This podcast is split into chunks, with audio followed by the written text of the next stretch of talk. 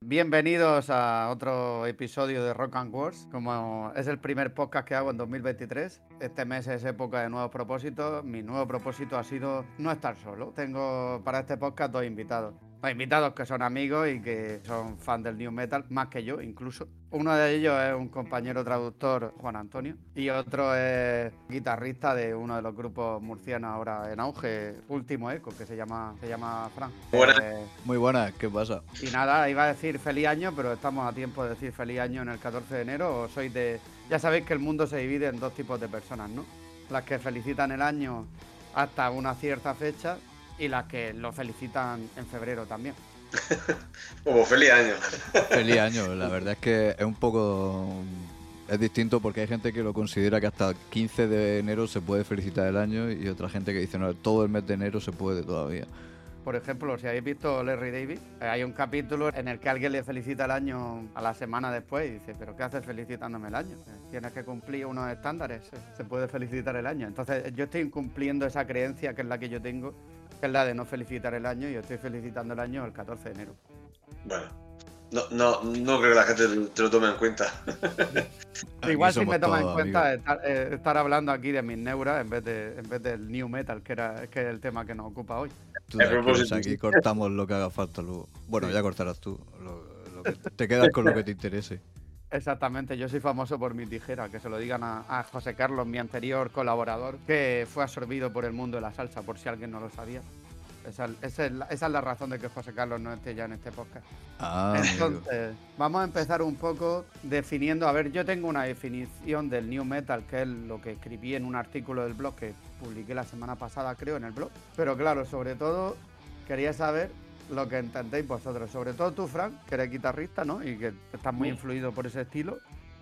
Yo he oído que se caracteriza mucho por, por claro, por mezclar el rap, ¿no? Con el metal y también por los, por los bajos. Así muy fuerte. Eh, no sé si eso es acertado o cómo lo ves tú. A ver, mm, realmente el new metal no solamente mm, mama, entre comillas, de, de rap, porque hay muchas bandas new metal que, por ejemplo, no tienen ápice de hip hop, pero sí tiene, por ejemplo, ese, ese bajo funky, esa guitarra muy grave. Decir, que casi, casi que el género se puede dividir en dos. Porque si te fijas, hay dos tipos de bandas. El rap metal, que a lo mejor pueden incluir a Limp Bizkit, Linkin Park su primero, en sus dos primeros discos, eh, Crazy Town, eh, tanto hay, eh, POD, por ejemplo. Y luego está el new metal que no, no tiene eh, esa, esa influencia del hip hop, como por ejemplo eh, Stain, eh, Deftones a partir mejor del tercer disco, eh, realmente tiene influencia de hip hop, pero luego ya pasaron a un sonido mucho más duro, con, con voces casi, casi death metal. Así que realmente el new metal no solamente tiene, tiene esa influencia de hip hop, hay muchas bandas que, por ejemplo, no lo tienen. System of a Down, por ejemplo, no tiene. Eh, System of a Down, por ejemplo, tiene una mezcla de, de sonido étnico, su origen es Armenia, con, con un rock psicodélico. Te fijas, como Primu, es como una mezcla entre Primu, por ejemplo, y Faith No More, con guitarras más modernas, con sonidos de- del 2000. Si realmente el, habría que definir un poco eso, porque realmente se habló del género new metal o rap metal. Realmente creo que eh, son, son dos bandas, entre comillas. Pero sí es verdad que los estandartes Deftones, Korn, por ejemplo, su primer, o Seven su primer disco tenía influencia de hip hop. Yo creo que es un poco una evolución. Hubo grupos que empezaron con- a meter bases hip hop y luego pasaron a un sonido más melódico. Dos corrientes, fíjate que tenía sentido lo, cómo empezó el podcast, dos corrientes, ¿no? La gente que Sí. no felicita el año, la gente que sí, pues aquí hay también dos vertientes, ¿no? Sí, si te fijas, sí. Si te fijas, porque te digo, realmente Korn, por ejemplo, no tiene, es decir, tiene un- algunas partes hip hop, sobre todo en el tema de la, de la batería, el bajo, pero a nivel vocal, eh, pinceladas. Es decir, en el primer disco hay alguna, algunos momentos que te puede parecer hip hop, pero realmente eh, no lo es. No, pero Lo que pasa que la yo- verdad es que eh, tienes toda la razón, porque no había pensado en eso, pero porque como el New Metal también mezcla mucho de hip hop y con metal, pero es cierto que sí que hay bandas que, que tiran más a mezclarlo que con el, el rap con el metal y otras que tiran más al sonido metal. Como Biohazard, por ejemplo, que también mete mucho hip hop, bueno, mucho, es más, mucho más trasero, y- pero también mete cosas de hip hop en sus canciones, no sé. Sí, hay, hay bandas que claramente es rap metal, y dices tú, ya está, es un es sonido metalero con hip hop, y luego hay, hay grupos que dices tú, mm, hay pinceladas, pero no se le llega a catalogar como, como, como rap metal. Es como, por ejemplo, eh, hubo bandas, por ejemplo, que se acercaban al grunge, pero no era grunge, era casi rock alternativo. Es decir, vas rozando, pero no pasa, no pasa la, la frontera para catalogarte así. Es que de hecho en un vídeo que en el que me basé para escribir el artículo dicen que el new metal no es como una fase posterior al grunge eh, del rock de evolución. Digamos que sería, el- como tú me has dicho por privado, el, el hijo, el new metal es el hijo del grunge, ¿no? O el primo Sí. hermano, no sé qué palabra usaste. Pues mira, esa definición sí la veo la más correcta, porque claro, hubo, una época cuando, cuando empezó el New Metal, ¡guau! había que subirse al carro. Todo, cualquiera que se subía al carro New Metal, fantástico. Y luego ya, como que se le repudiaba, como si era basura. Y la, gente no. mm, eh, claro, la gente es. mm, ¿Cómo se diría eso? Eh, se aprovecha. Es decir, mientras funciona New Metal me aprovecho, me subo al carro, funciono y luego ya me bajo. Pero el New Metal realmente es una evolución musical, realmente. Es decir, pasamos del glam rock. Eh, la gente estaba hasta la narices de pelo largo solo de cuatro minutos. Y perdona que te interrumpa porque esto en realidad va con otra parte del guion, pero es justo lo que dijo Jonathan Davis de Korn ¿Mm? sobre, sobre su inspiración en Faith No More. Que Faith No More hacían eh, metal sin tener el pelo largo y sin, y sin, que, el- y sin que la guitarra fuese la que lideraba y, y la acompañaba en la batería y el bajo. ¿no? Decía que Faith No More lo hacían al revés. Lideraban el bajo, la batería y la guitarra seguía. Y justo lo que tú has dicho, que se dejó un poco el, peso del glam rock o el lastre o el yugo del glam rock, ¿no? Para, para hacer metal sin tener que ser un melena con la cara pintada. Yo que sé, se me viene a la cabeza Kiss, aunque es más, más pop metal, pero, pero algo así, sí. Sí, no, sí, sí, sí, eh, sí fue así, realmente que se cambió todo. Pero toda esa evolución fue a través del grunge. Es decir, grunge fue el que rompió, el que rompió los, los tópicos de, de canciones melódicas, de, de baladas, de rock, entre comillas, eh, virtuoso. Y salieron bandas de gente que eran muy buenos músicos, pero que no querían, no querían ser, ser virtuosos. Que demostraba que con cuatro acordes podían hacer canciones muy buenas eh, sin, sin tener que ser, sin tener que tocar 20 notas al segundo. Que al fin y al cabo se reduce todo, o sea, va, va, va, va- viendo épocas en lo que tenemos el, el rock clásico, el glam, met- glam metal, gla- glam rock, y luego pues surgen contraculturas, va todo a base de contracultura, creo. Correcto. De hecho, ahora que es que, claro, decís cosas y me vienen a la cabeza cosas de, de documentación del artículo, el, el New Metal aparte también su- surge, porque surge en los 90, surge como movimiento contracultural a- al pop, que en Estados Unidos, que era NSYNC, Britney Spears, Christina Aguilera, o sea, como si hoy en día surgiese, surgiese un nuevo estilo de rock eh, en contra del, del- del trapeo, de Bad Bunny o cosas así, ¿no? Que a lo mejor Sí. existe, Fran, tú que estás metido más en el mundo musical, pero sería como eso, una evolución y que hoy en día, en el 2022, se cre- 2023, se crease un nuevo estilo. Mm, Correcto. Correcto. Además, si, si os fijáis en la época cuando, cuando hubo el New Metal, por ejemplo, fíjate si una evolución que realmente los grandes grupos de antes no se le escuchaba. Es decir, eh, cuando explotó el New Metal, mm, se escuchaba Metallica. ¡Zas! En toda la boca. Metallica sacó el Love y el Reloj y pasaron, mm, entre comillas, desapercibidos. Eh, Iron Maiden también pasado por un, por un bachecico. Estoy hablando de, de grandes bandas y todo eso lo eclipsó un movimiento que duró pocos años. A lo mejor duró el New Metal lo que era en todo lo alto, 4 o 5 años, pero, pero lo, lo- lo tapó todo. Es decir, mm, para demostrar que realmente fue una evolución, no fue un género que se creó aparte y, y se movió el, el, soli- el solico, es que se implantó. Es decir, en- entre el 2000 y el 2003, la gente que escuchaba Metallica y Judas Priest escuchaba Linkin Park. ¡Zas! En toda la boca. Y claro, y agua, Limp Bizkit, es decir, que fue, fue eh, ahora después de, después de todos estos años, mm, vista atrás, pues se, se ve mejor que fue una evolución, no fue un género aparte. Es como género propio, o sea, que no es que, que llegara al punto de que mm, haya varios grupos que representen a un género, es porque Mm. ese género ha hecho mucho ruido, por así decirlo, porque claro, Claro. si por ejemplo solo hubiese existido Korn, imagina, eh, claro, no se podría llamar New Metal, se hablaría solo de Korn, pero es que fue Korn, fue Slipknot, fue Deftones, ¿no? Fue Linkin Park, Down. Bueno, y la lista es larguísima, que Fran antes de grabar me ha enseñado todas las eh, discoteca que tiene y, y es solo de new metal, o sea, fliparíais.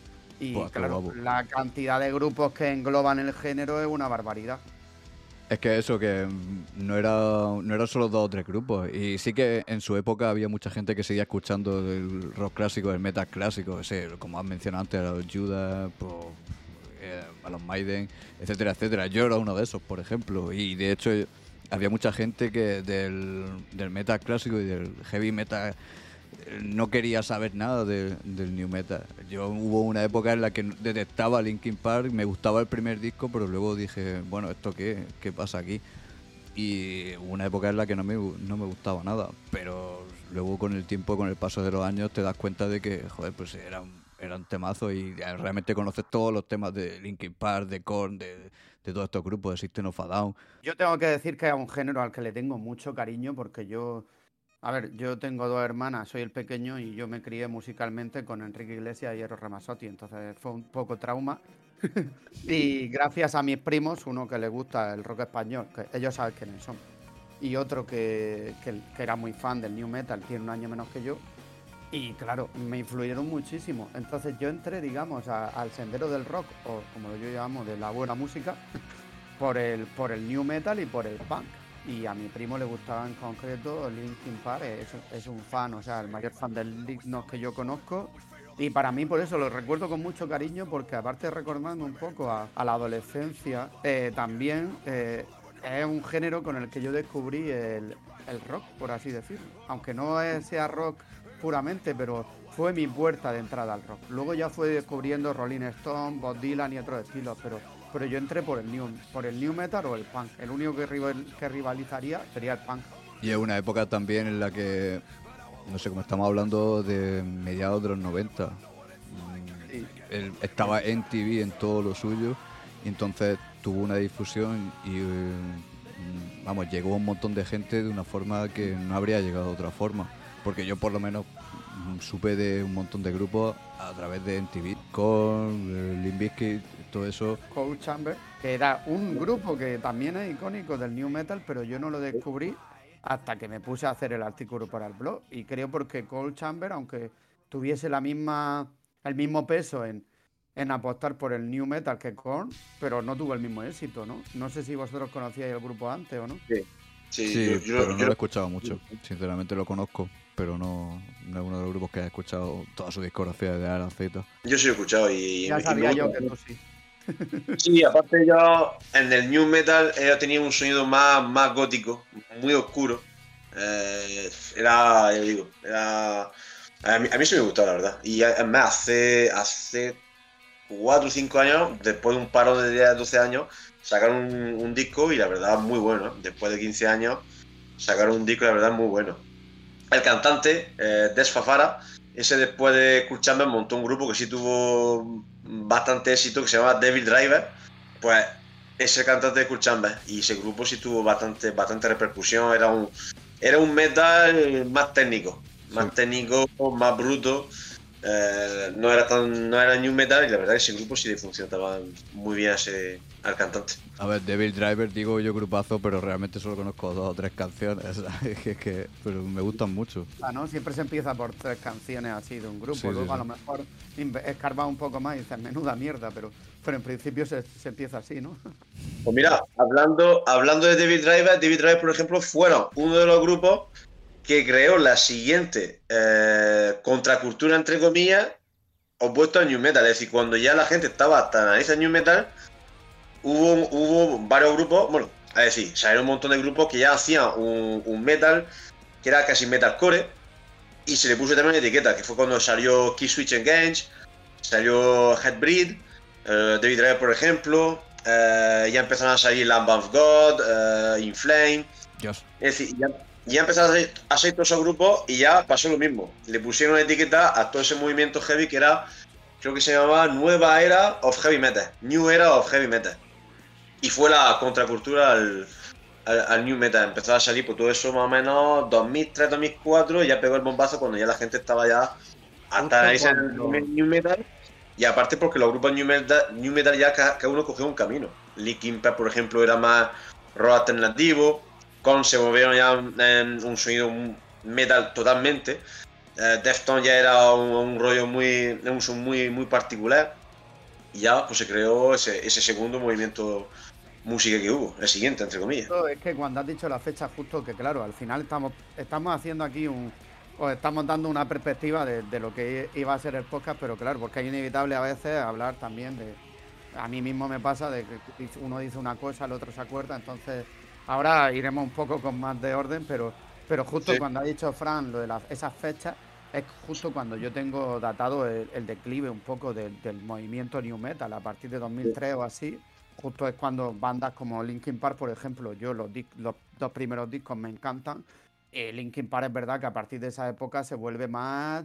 Yo no sé si decir que influyen también en, en el, en su estilo el pop, eh, la electrónica, o sea, muy distinto. Yo recuerdo un trauma que tuve en Portugal cuando estaba Erasmus, que fue entrar a la FNAC y ponerme el nuevo disco de Linkin Park, eh, estamos hablando de 2007, y dije, hostias, Linkin Park, qué guapo, ha sacado nuevo disco, me lo puse y, y, y- y quité los, los auriculares así con una decepción y, un, y una desidia que dije, por favor, pero, pero ¿qué ha pasado? O sea, me he venido a Portugal y el mundo ha cambiado. No sé si vosotros tuvisteis la misma sensación o... Sí, sí, sí. Eh, sí, bueno, pero a ver, la evolución de las bandas es lo que tiene. Que si les da por adaptarse o le- realmente con ya en el Meteoras yo ya notaba pinceladas así como más como más bien así metiendo música más electrónica o con sintetizadores o entonces claro tira más hacia eso Linkin Park porque les molaba eso y la evolución de los grupos es una cosa que es muy básica y que hay que entenderla también. Lo que pasa es que a la gente pues, le va a gustar más o menos, porque la gente, cada uno es de su padre y de su madre y tiene su gusto. Y a César pues, para ti fue traumático, pero es muy posible otra gente dijese, Dios, qué pelotazo, qué, qué, qué maravilla lo que han hecho. Este disco es, una es lo mejor que han sacado hasta ahora. Y eso es así, con cada grupo suele pasar esas cosas. Muy bueno aquí Juan Antonio haciendo un papel, estamos hablando de contracultura, aquí está haciendo un papel de contrafóbico, porque yo tengo mis fobias, ¿no? De lo que hablaba de que cada uno tiene sus gustos tal, y él dice, hombre, respeta a la gente, que habrá gente a la que este disco le parezca la hostia. Y lo respeto. Yo mientras no sea reggaetón o trapeo, todo el resto de estilos y de gustos lo, lo respeto. Como había como decía un grupo de Facebook hace tiempo que se llamaba Yo también respeto tus gustos musicales de mierda. Pero bueno, a ver, vamos, ya hemos hablado un poco de lo, de lo que significa el new metal para nosotros y de lo que ha supuesto, ¿no? Y nuestras influencias. Hemos dado pinceladas de los grupos más icónicos. Pero yo quiero hablar ahora de los precursores de un movimiento, ¿no? Del, del rock rap. ¿Sabéis quién fue, quién, cuál fue el primer tema de en donde se mezcló el rap con el rock? Creo que fue Walk This Way, ¿no? Exactamente, Walt This Way de Aerosmith con Randy Claro. en sí. Pero claro, y luego también los Beastie Boys se veía que estaban muy influidos por, pues yo qué sé, por Black Sabbath, Led Zeppelin. Hasta ahí estamos hablando, todavía para mí eso no es, es como un primer paso para innovar dentro del rock, pero no es new metal. El new metal llega ya cuando oh, se mezcla realmente el metal con el rap, ¿no? Que por ejemplo lo hizo Anthrax con I'm the Man. Bueno, I'm the Man creo que fue en solitario y luego hicieron una colaboración, creo que era, creo que era con Public Enemy, Mm. corregidme si me equivoco. Bring, bring, bring the the noise. Era con Public Sí, Enemy. ¿no? Public Enemy.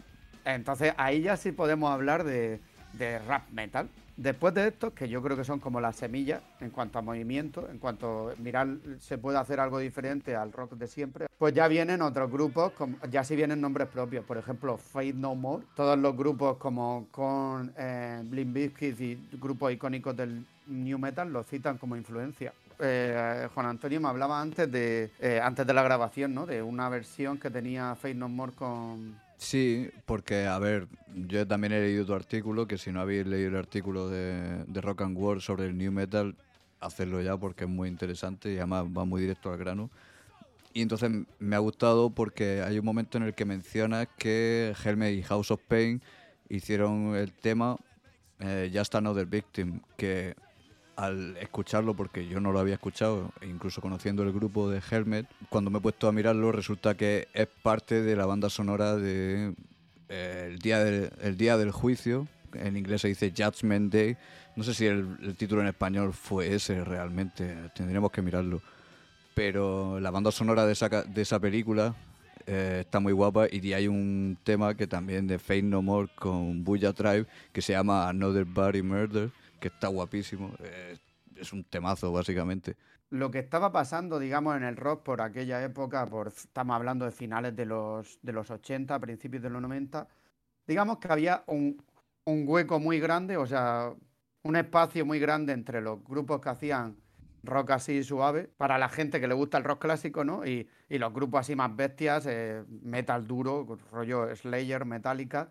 Y había un, un, espacio ahí entre esos dos estilos, que fue el rock alternativo de los, de los 90, ¿no?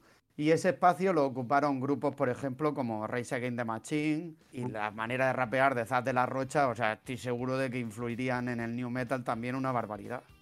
Sí, sí, totalmente. Es decir, Rage Against the Machine pues, posiblemente sea lo, el primer grupo rap metal o rock rap, la verdad. Y aparte la manera de tocar de Tom Morello, que, era un DJ con, con, con, guitarra, hacía scratch con la guitarra, eso era, era sublime. Es decir, se quitaron, se quitaron la necesidad de tener un, un y estaba Tom Morello.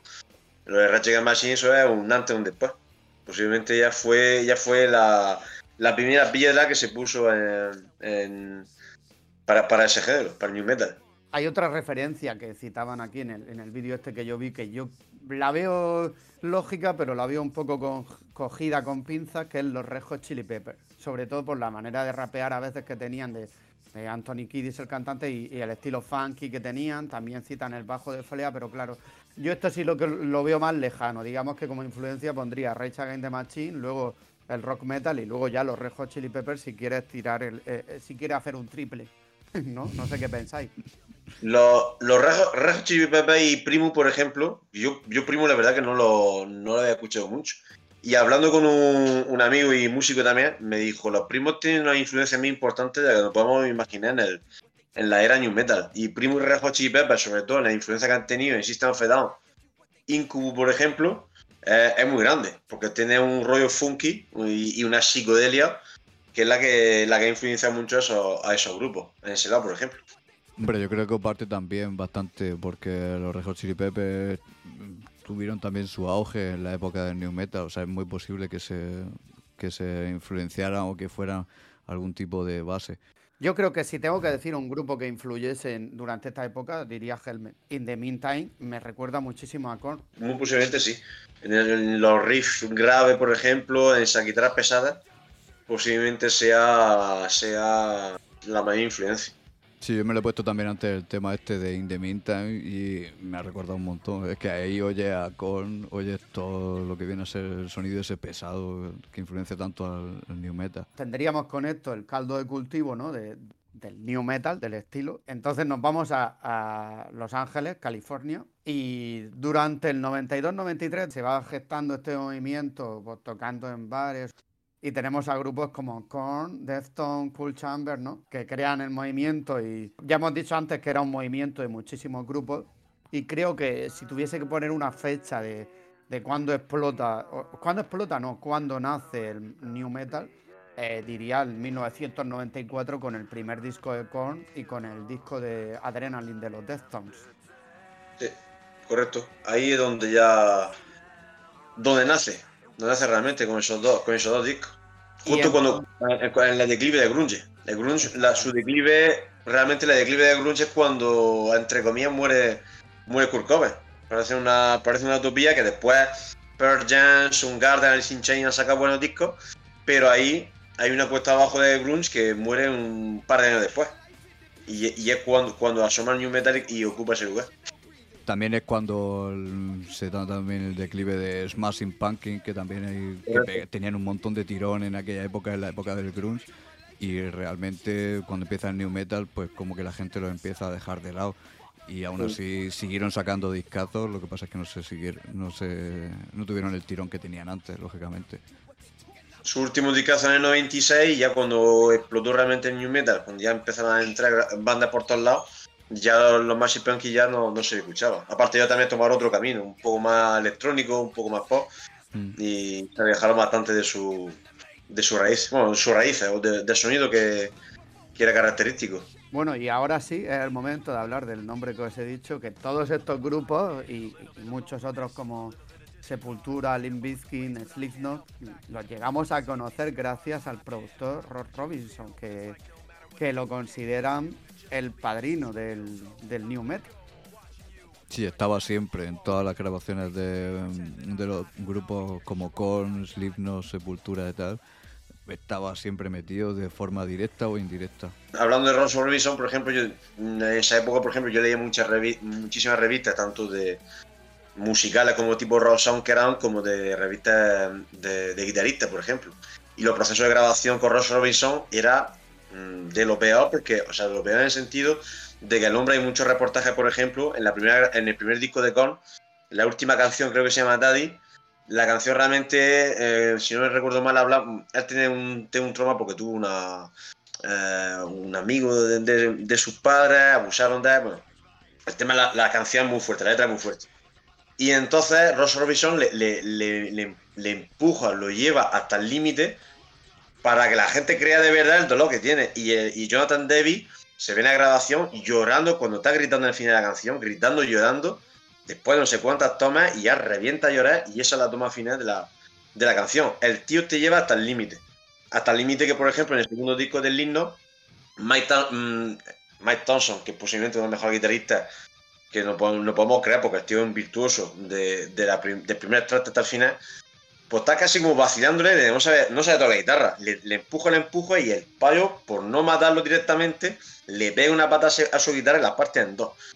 Y, y en la grabación del IOA, que posiblemente sea el mejor disco del Lino, pues lo mismo, lo llevaron a un límite que los nueve payos del Lino lo querían matar. Y el payo realmente tiene esa, esa capacidad, o él cree, tú vas a hacer un disco duro, pero me lo tengo que demostrar de verdad. Y empuja a los músicos hasta un límite insospechable. Y ahí han salido los discos brutos, esos son muy crudos y, muy buenos, la verdad. Sí, eso lo vi también en el reportaje ese que te comentaba antes, César, sobre el, bueno, así biográfico sobre el grupo con eh, la grabación con, con Rob Robinson.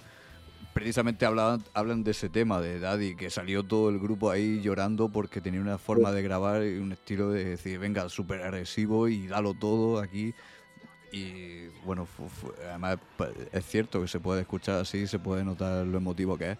No, es muy duro, ¿eh? Cuando ves a Jonathan Davis rompiendo a llorar, porque es que lo lleva hasta el límite. Si, si va a hablar de dolor, me lo tiene que demostrar. Mm. Y se ve todos los otros miembros del grupo fuera llorando y se ha Pero en plan, qué burrada, tío, qué, qué guapo. O sea, sí, y bueno, lo que has dicho de Riowa del himno, pedazo de disco, por favor. Un antes y un después también, por lo menos para mí. Ese disco es sublime. Sí, sí, sí duraría el movimiento, lo que ha dicho Fran antes un poco, 5 o 6 años, nos acercamos a, finales de los 90, 98, 2000, que aquí ya, aquí ya si me pilla, es lo que decía antes, cuando yo descubrí el movimiento gracias a mi primo, si tuviese que poner referente así de, del movimiento, pues diría, hablaría de, del disco Follow the Leader como, como explosión ¿no? del new metal de auge. Eh, Follow the Leader de Korn, como grupo hablaría de Linkin Park y como temazo el Chop Suite de System of a Down. Sin duda alguna. Y este es el momento si queréis añadir alguna referencia, porque claro, menciona tres cosas, pero ¿pensáis que se ha quedado alguna canción, grupo o disco fuera? Es el momento de decirlo. Sí, es que en la época realmente lo que tú dices, cuando, cuando ya empieza el segundo milenio, o sea, el año 2000, por ejemplo, Papa Roach saca el primer disco en 2001 que también que, y a partir de ahí fue un grupo que se fue consolidando más el primer disco fue un bombazo y le gustó un montón a la gente. 2003 o así es cuando bueno esto suena tópico por problemas de las drogas se van disolviendo los grupos pero vamos en, en, el mundo del no del rock en el mundo de los artistas y de la fama o sea quién no va a tener problemas con drogas y cuántas cuántas veces las drogas habrán sido causa de de que se acabe una carrera artística. Aparte de eso, que lo ponen como motivo de, de por qué se disolvió perdió, o perdió fuerza el movimiento New Metal, también lo que decía Frank, que mucha gente se subió al carro y una vez que estaban subidos en el carro, pues dijeron, ya habían alcanzado cierta fama, dijeron, pues ahora vamos a hacer lo que nos dé la gana.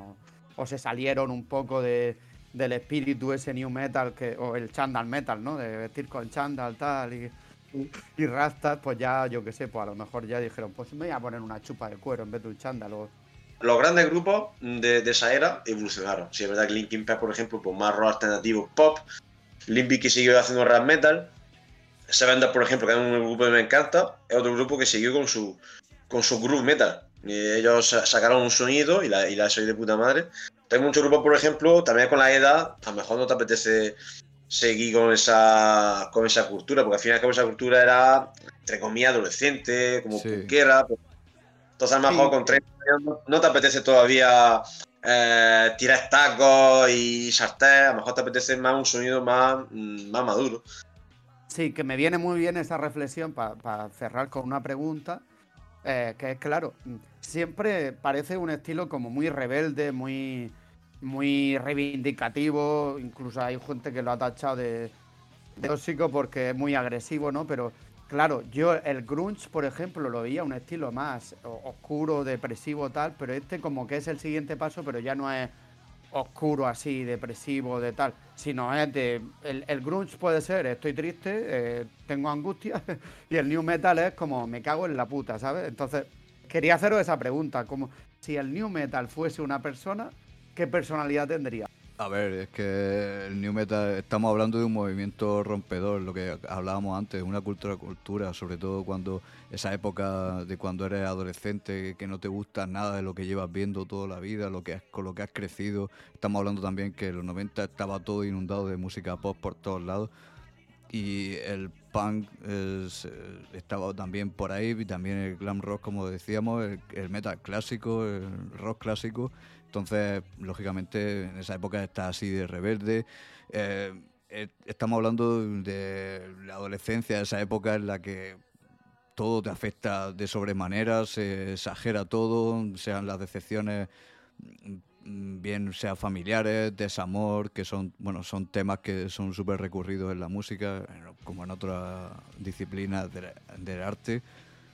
Y entonces, pues, tóxico, pues, dependiendo, claro, estamos hablando también de eh, New Metal nace también, o le gustaba sobre todo lo que yo, con lo que yo he crecido y lo que se ve, viendo comentarios simplemente en, los- en las canciones de YouTube, como la gente comenta, Buah, a mí me estaban haciendo bullying en el colegio, en el instituto, yo era el marginado, no sé qué, y este grupo me ayudó a través de todas estas, a través de aquella época. Y en fin, es como una, como un adolescente rebelde, vamos a llamarlo así. Sí, Sí. me parece buena Sí, definición. bueno, sí. Mm. La, la he escrito perfectamente. Ahí mm, yo os recomiendo, no sé si habéis visto en Netflix, eh, la serie documental de Woodstock 1999. Netflix, páganos.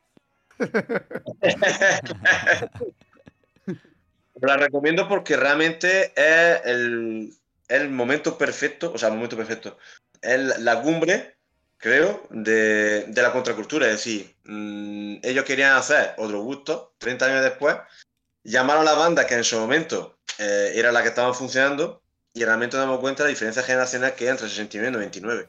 Aquello es un puto caos. No hago spoiler, pero, pero Gusto 99, eh, eso es brutal la que se, la que se lía. O sea, es brutal. Y, y, y los que, y los que llevan el peso de, de ese festival son Korn y Limp Bizkit. O sea, hay, hay muchos más grupos importantes, metálicas, pero lo que, los que de verdad rompen en ese momento y lo que hacen que se, que se, que se descontrola el festival, que hay, ya os digo, eso es una batalla campal, incendios, o sea, es un desastre. Es Limp Bizkit, Korn, es, es flipante, yo os recomiendo porque, porque se ve realmente la cultura que hay en ese momento y la juventud como, cómo se encuentra en ese momento. Y es, y es justamente como lo, ha escrito antes Juan Antonio, es, es una, eh, adolescente eh, rebelde que está, que, pues eso, que saca para afuera todo su, todo su, eh, su problema o su malestar con, con circunstancias y lo suelta en, ese momento. Y es, es el- la descripción perfecta de cómo se encuentra en ese momento la juventud. Sí, se Eh, junta justa- todo, que eh, cuando eres joven tienes toda esa energía, toda esa fuerza, te crees además que lo sabes todo, que, que nada puede acabar contigo y que tienes todo el último conocimiento.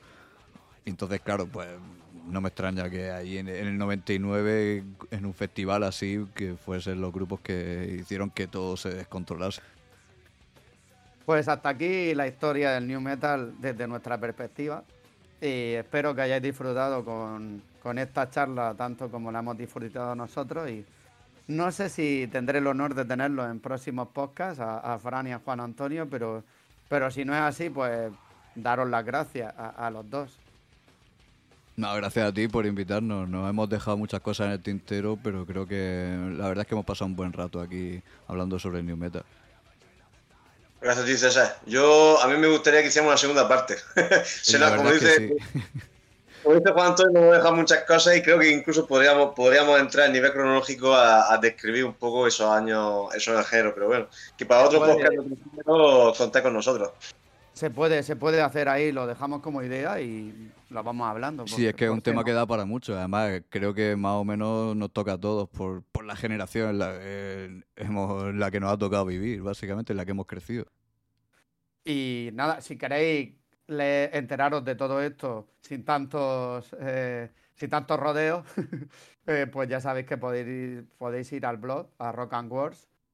Y mm, bueno, también yo estoy en redes sociales como Fes in Translation y cualquier cosa que queráis decirnos, pues nos la podéis decir por esos canales.